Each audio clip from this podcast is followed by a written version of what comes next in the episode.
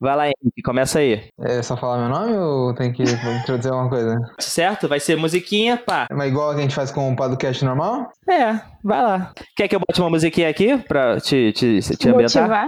Não, não, não. Era só, só queria saber se era só pra falar. Aqui é o Henrique Paduan, se meu nome é Henrique Paduan, então fala galera, aqui é o Henrique Paduan. Só- Ah, como você quiser. Hum, não sei, fiquei meio em dúvida agora. É, então vamos lá.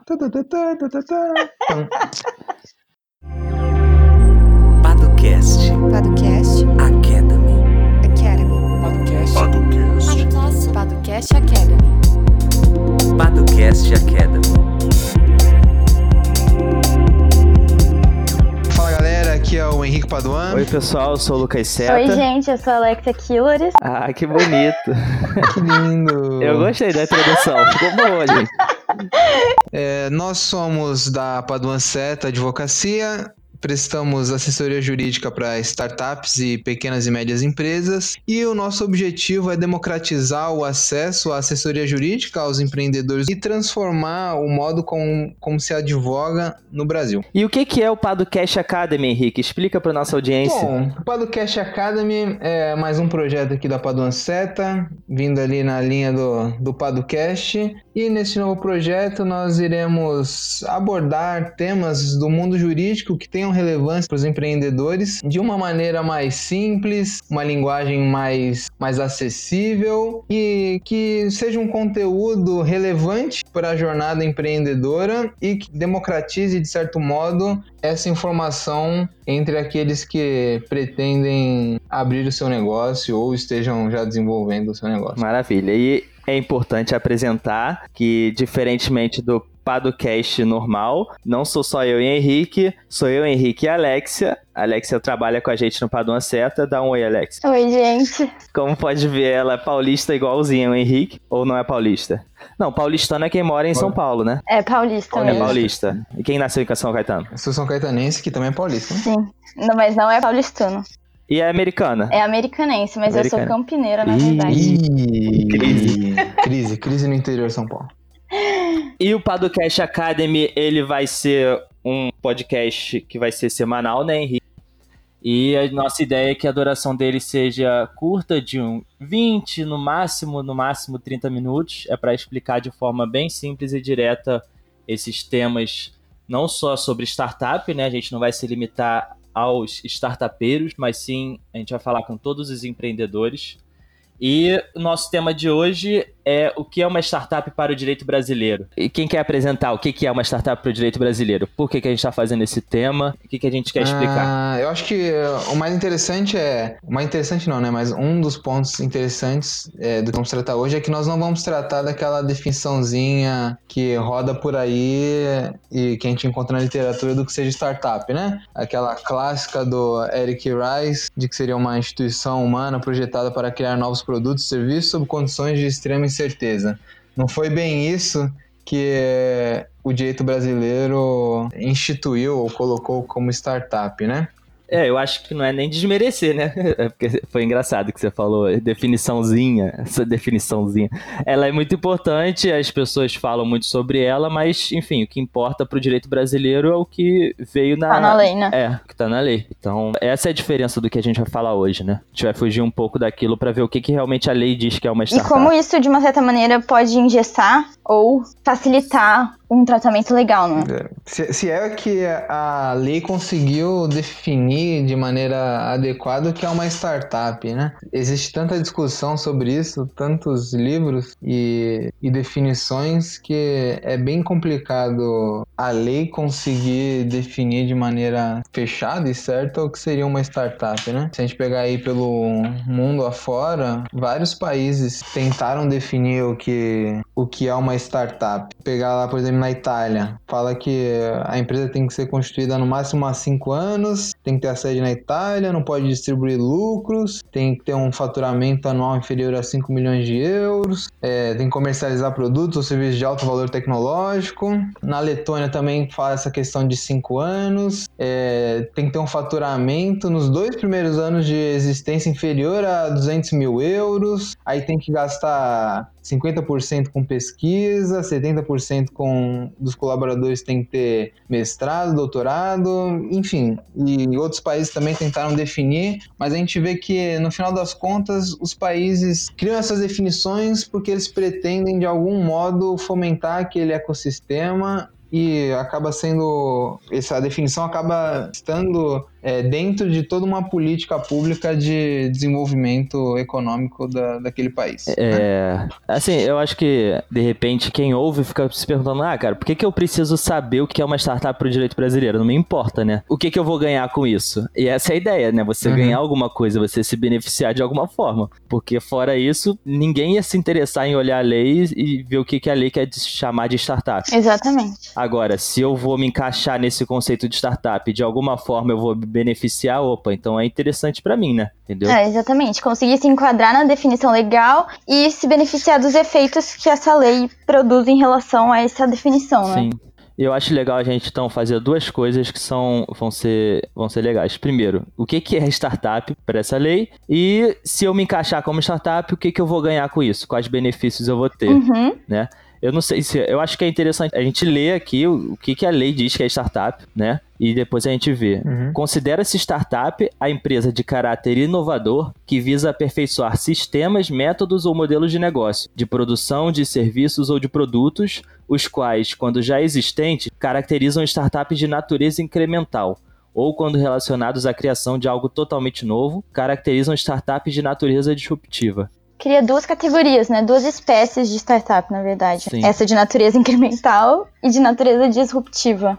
Outro fator que a lei também aponta é, seria que as startups se caracterizam por desenvolver suas inovações em condições de incerteza, e aqui está aquela definição do Eric Rice, que requerem experimentos e validações constantes, que também está lá no Startup Enxuta, Uhum. Inclusive mediante comercialização experimental provisória, antes de procederem à comercialização plena e obtenção de receita. Então a gente está falando aqui de uma empresa que está num ambiente de incerteza forte e que precisa a todo momento estar validando e comercializando os produtos dela de maneira experimental. É, eu acho que assim, é, é interessante porque, no fim das contas, ela até que se aproxima, né, da definição do Eric Reis que a gente falou, Uhum. no quesito condições de incerteza e validações constantes. Eu Uhum. acho que isso é- são as duas coisas que as pessoas mais falam sobre startups. E essa diferença de uma startup de natureza incremental ou disruptiva, vocês veem alguma relevância nessa diferença? Ela serve somente para a gente conseguir enquadrar uma startup em uma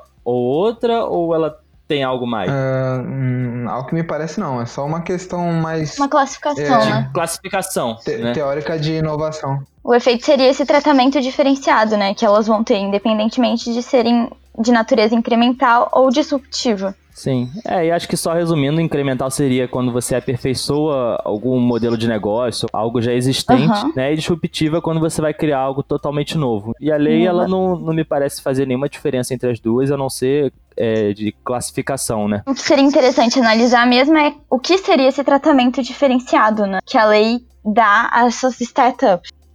E aí isso tá nesse parágrafo terceiro do artigo 65A da lei. Uma coisa que a gente não falou até agora, é, que é relevante, é que lei é essa, né?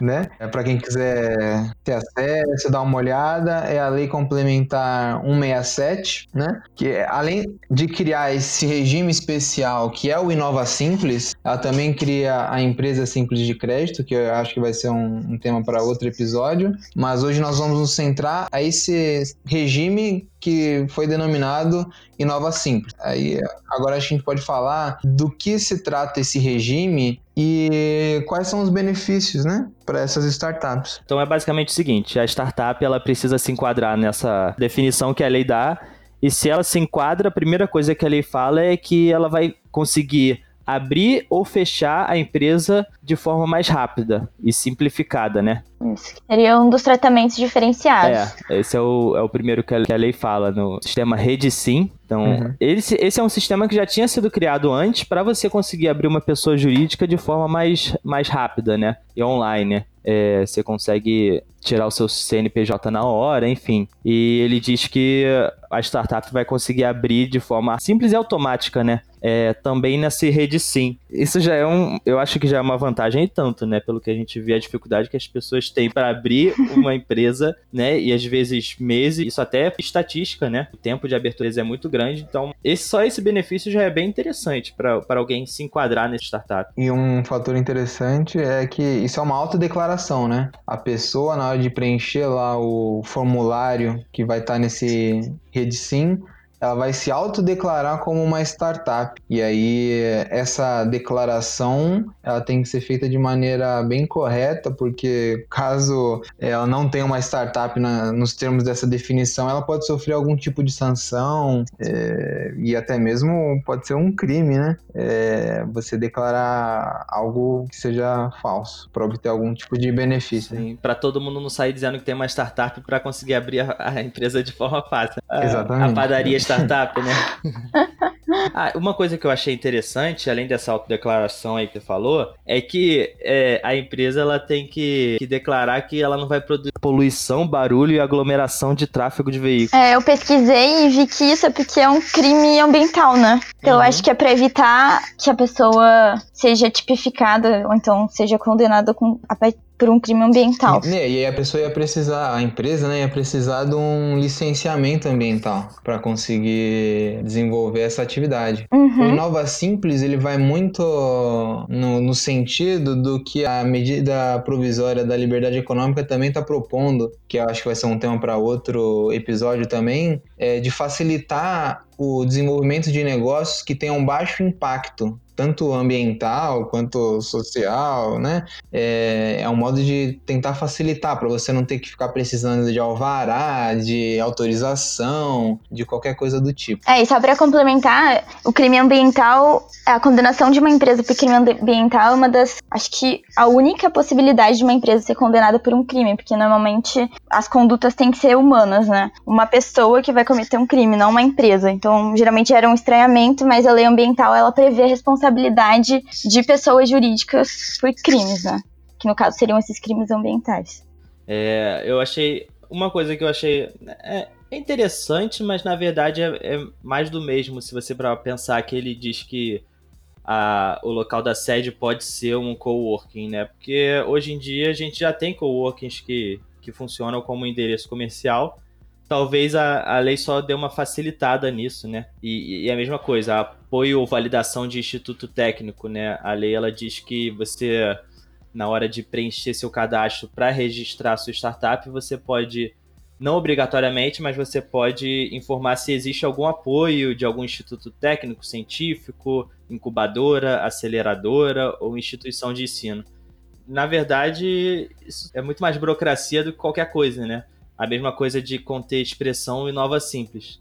Assim como uma sociedade anônima a gente conhece, ah, as SA, é, a gente vai ter agora a startup IS, né, Nova Simples, vai ter que ter no, na razão social dela. E a mesma coisa, ela vai ter que abrir uma conta bancária de pessoa jurídica na hora que ela se constituir, né, como Inova Simples. E isso, até perguntando, é porque somente para facilitar a integralização de capital já que é um formulário online? É, é, me parece que sim, me parece que sim. É, e eu acho que para regularizar, porque grande parte das empresas, quando elas são abertas, elas não criam uma conta de pessoa jurídica e aquele capital social que ela prevê no contrato social é, não existe no final das contas, né? Nunca é integralizado. Então, no caso dessas startups, ela já vai integralizar. Integralizar, para a gente explicar de maneira um pouco mais simples, seria o, o ato do empresário, né? Daquela pessoa que está abrindo aquela empresa, é, depositar determinada quantia de dinheiro ou outro bem que será o patrimônio daquela empresa que ele está abrindo. Então, por exemplo, eu e o Lucas criamos a Paduan Seta.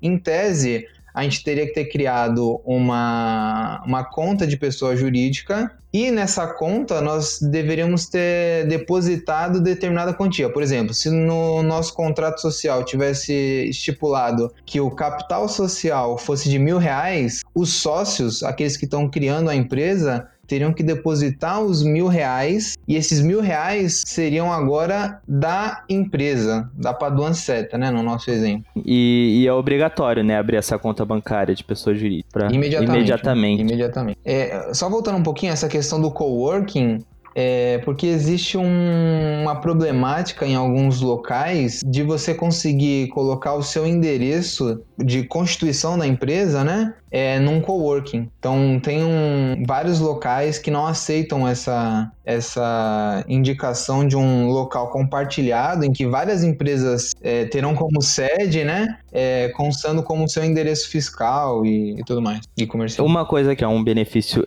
é, é um benefício interessante para as startups é essa ligação que o Inova Simples ele vai ter com o INPI. O INPI é o Instituto Nacional da Propriedade Industrial Uhum. e ele é muito importante para as startups porque é por meio dele que você registra a sua marca, né? Então, e é um procedimento lento e a ideia é que o Inova Simples agilize esse procedimento. Então, quando você registrar a sua startup, você abrir a sua startup por meio do Inova Simples, né? Você já vai ter um acesso direto ao INPI para conseguir dar início ao registro da sua marca. É bem legal você facilitar esse modelo. A gente não sabe ainda como vai ser, porque depende ainda do INPI, né, é, regulamentar isso, mas a ideia é deixar isso bem mais é, dinâmico, então hoje em dia, às vezes demoram dois anos para você registrar uma marca, e para uma startup, às vezes dois anos já passou o tempo, ela já até, já até morreu, né, se ela sobreviveu ao Vale da Morte, então, esse é, se ela conseguir registrar o quanto antes, já é uma garantia maior para ela, para um possível investidor, Sim, o que eu tava lendo é que haveria uma comunicação automática, né, do INPI. E como se encadeasse a essa recepção dos dados, né, para que o processamento justamente, né, dessa ideia, dessa marca, fosse mais rápido mesmo. É, um ponto que é chave aqui da, da lei é quando ele diz que é permitida a comercialização experimental do serviço ou produto até o limite fixado para o MEI, né? É, acho que o Seta pode até falar um pouco melhor. Isso tem implicações tributárias e, bom, fala aí, depois eu falo uma outra. Não, é, na verdade, é interessante essa, essa possibilidade de, de comercializar experimentalmente, porque é isso que muitas vezes caracteriza uma startup. E às vezes você tem dificuldades em abrir uma empresa, mas ainda você não sabe nem se vai comercializar, quanto vai ser, o que, que vai acontecer. É, então, o limite fixado para o MEI hoje é de 81 mil reais por ano. Então, é, é um limite interessante e e eu até no artigo, no, no, parágrafo anterior, é até ruim a gente ficar falando parágrafo e tal, porque não faz muito sentido, né, para quem tá lendo. Mas enfim, isso é um vício que a gente vai acabar batendo várias vezes. Por exemplo, eles falam que os recursos capitalizados não vão constituir renda e vão se destinar exclusivamente ao custeio do desenvolvimento de projetos da startup. Então, isso me parece que eles estão deixando o projeto mais seguro, né? Tentando de alguma forma dar segurança para o empreendedor, né? Mostrando que aquilo não constitui renda, só de não constituir renda, ele já está falando assim: olha, eu não vou cobrar imposto de renda sobre isso, né? E a mesma coisa, até o limite fixado para o MEI, você pode comercializar que isso não vai ter implicações tributárias, né? E só para complementar essa parte tributária, eu acho que assim, uma coisa que falta ainda é que essa lei, né, que ela criou o Inova Simples, ela ainda vai ser regulamentada. Ou seja, tudo que a gente disse aqui é, pode ter, não alterações, mas vão ser complementados, né, de alguma forma, pelo Comitê Gestor do Simples Nacional, né? Inova Simples, ele faz parte do Simples Nacional, né, que é uma maneira mais simples de você, como o nome diz, estou repetindo simples várias vezes, é uma maneira mais simples de você cobrar os tributos das empresas. Então, o ideal é que a gente espere essa regulamentação, que ainda não aconteceu pelo comitê gestor, para a gente saber exatamente como vai ser isso tudo, né? Qual vai ser a responsabilidade de um, de um, de um sócio de uma startup? Isso até o Henrique pode falar melhor. Acredito que era isso que você é. Além disso, né? Uma alteração que aconteceu no texto da lei, né? Esse projeto começou lá na Câmara, só para dar uma, um histórico bem rápido. Começou lá na Câmara, lá, depois foi para o Senado, depois foi para sanção do presidente. É... Essa questão do MEI é, era bem melhor trabalhada no projeto que existia na Câmara. Por exemplo, nesse trechinho que nós, que nós lemos da lei, fala a, a, redação era diferente, era assim: fica permitida a comercialização experimental do serviço ou produto até o limite fixado nesta lei para o MEI. E neste caso, os titulares recolherão de per si a contribuição instituída para o MEI. Então, a lei ela já deixava claro que você vai pagar o tributo correspondente ao MEI, né? Não tinha nenhuma discussão. Como a lei foi é, publicada, ele não fala isso de maneira expressa, né? Que a contribuição a tributação vai ser específica para o MEI. E além disso, o projeto de lei no artigo seguinte dizia que uma vez ultrapassado o limite MEI, a empresa Inova Simples deverá providenciar a alteração do seu registro na junta comercial. Aí, observando as, as regras lá estaduais e municipais. Como a, o modo como a lei foi publicada, ela não fala o que vai acontecer depois que a pessoa ultrapassar o limite fixado para o MEI. Né? Isso daí provavelmente vai ser regulamentado pelo comitê, como você disse, certo? Mas deixa algum tipo de dúvida. De todo modo, é, me parece que a empresa que tem a característica de Nova Simples vai ser tributada como um MEI e ultrapassado esse limite, ela vai ter que constituir uma sociedade limitada, um Meirelli ou qualquer coisa do tipo. Que a gente vai explicar futuramente, uhum. né? É, é, é, porque como a, essa parte foi cortada da lei, a gente não sabe, né, até ser regulamentado como é que vai ficar. Mas fica aí o adendo, porque se a startup fosse tributada como um MEI, isso seria ótimo, né? Porque é uma taxa mensal de 50 e tantos reais hoje, né? Em 2019. Então, é, é, é uma tributação mais simples, a pessoa não precisa ficar se preocupando com uma grande estrutura de advogados ou de contadores para entender como funciona a tributação e dá tempo e, e, e espaço para que essa startup se desenvolva e consiga alcançar um Sim, sucesso. É, né? Esse regime ele ajuda ou facilita a abertura da empresa e também o fechamento, né? Porque a gente sabe que para fechar uma empresa no Brasil é uma coisa bizarra, é quase uma odisseia, né? E, é, e, aí, e, aí, a lei determina lá, né, que caso não logre êxito, né, caso não tenha sucesso, a baixa do CNPJ vai ser automática. Ali, por meio de um procedimento de autodeclaração no portal da Rede Sim. Uh, a lei teve um veto que, para mim, vetou a parte mais relevante da lei e aquilo que seria mais benéfico para os empreendedores como um todo, né? A presidência vetou um dispositivo que dizia que caso a empresa não obtivesse sucesso, somente nos casos de fraude, dolo ou confusão patrimonial, os titulares, nas suas pessoas físicas, né, as pessoas físicas que estão por detrás daquele CNPJ, seriam responsabilizados por dívidas ou passivos de qualquer natureza que tenham anuídos solidariamente. É, o que isso significa? O projeto de lei ele previa uma proteção jurídica para as pessoas físicas. É, seguindo aquele exemplo, se eu, eu e o Seta aqui constituímos uma, uma empresa, se não der certo, em tese, apenas aquele patrimônio, aquela quantidade de dinheiro, aquele capital social que nós depositamos,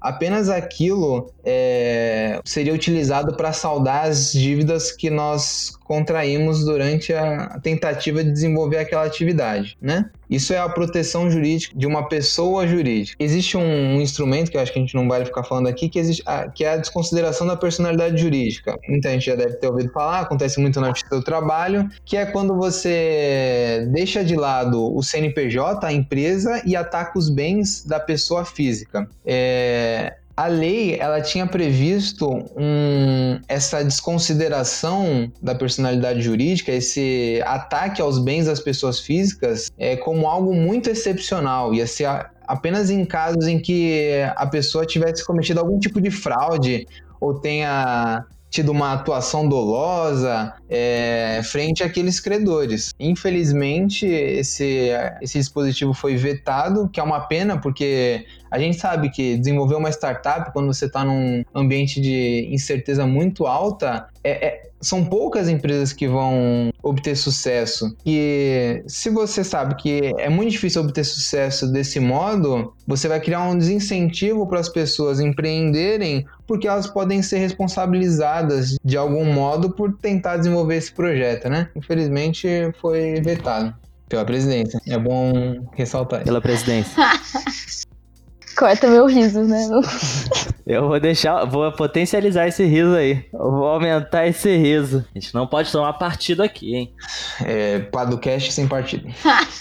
É, Pado Comuna, como ai. É, eu acho que de, de, de imediato é realmente isso. É realmente. Você sabe o que é uma startup, você. A startup que conseguir se enquadrar vai ser bom, porque vai abrir e vai fechar de forma mais fácil, mais rápida. Vai conseguir fazer parte do Nova Simples, então provavelmente. A gente não sabe ainda nem como vai ser a tributação, né? Porque nem isso deixou claro, então aí isso a gente não sabe nem que, que tipo de benefício vai ser. Mas a gente crê que se o limite é até o do MEI, provavelmente, né, a, a arrecadação vai ser a mesma. Que é o que já acontecia, né? Muitas startups faziam o MEI, só que o MEI é para microempreendedor individual, então é, é, ficava muito limitado, né? Sim. Eu, eu- eu acho que tem que definir uma, uma ideia o que é o Inova Simples. Inova Simples é um, um regime que visa simplificar e diferenciar o tratamento para startups. E aí esse, essa simplificação vem na abertura da empresa, no fechamento da empresa, é, na comunicação e registro de marcas e patentes no INPI, é uma carga tributária diferenciada também. E é isso.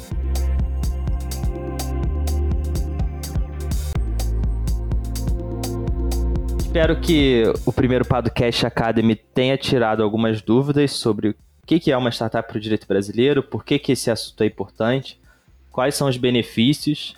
É o primeiro episódio, então a gente ainda está se adaptando. E quem quiser conhecer um pouco mais sobre a Paduan Seta, pode visitar o nosso site, paduanceta.com, ou então as nossas redes sociais, é, Instagram, Facebook, LinkedIn, é, arroba Paduanceta. É, Além do Podcast Academy, a gente também tem o nosso podcast que já vem desde o início do ano, do final do ano passado, né? Que é o Padocast, que a gente entrevista empreendedores, a gente conhece um pouco mais sobre as histórias deles, o que, que eles acham sobre empreendedorismo no Brasil, algumas questões jurídicas que eles passaram na sua caminhada empreendedora. Quem quiser entrar em contato com a gente, pode entrar em contato tanto pelas redes sociais quanto pelo nosso e-mail, que vai estar na descrição. A gente agradece pela audiência e uma coisa muito importante em qualquer podcast, e que isso a gente não fala no Padocast até, mas que é que se você gostou do Padocast Academy, se você gostou dessa iniciativa, se você conhece algum amigo seu que é empreendedor, que está começando uma startup ou que está começando um negócio e entende que esse podcast pode ajudar, você mostra para ele esse podcast, mostra para ele como é que se ouve um podcast, o que é um podcast, porque apesar desse sucesso, o ano do podcast no Brasil, né? É, muita gente ainda não conhece, não sabe como ouve, parece algo obscuro. Então você mostra para alguém que pode achar interessante. Lembrando que esse primeiro episódio foi sobre startup, mas isso não necessariamente vai se repetir toda semana, né? O assunto startup e empreendedorismo se misturam muito, porque no fim das contas a startup é uma empresa, mas esse podcast não é voltado só para startups e sim para tirar dúvidas sobre empreendedorismo no geral, sobre, na verdade, a parte jurídica, né, do empreendedorismo. Então, se você tem alguma sugestão de pauta ou qualquer coisa do tipo, é só mandar uma, uma mensagem pra gente que a gente vai responder. É isso, Henrique? Tem mais alguma coisa? É isso. Forte abraço e um beijo no coração. Quem é que quer começar falando um pouquinho? Pera aí, Celso. Pera aí, pera aí, pera aí, pera aí. Dá uma, uma pausinha aqui. O que, que faltou? Não, não. É porque pode- eu derrubei água aqui. Pera aí. Já volto. Tá que pariu. Cara, deve, deve ter sido muita água pra ele ter que parar.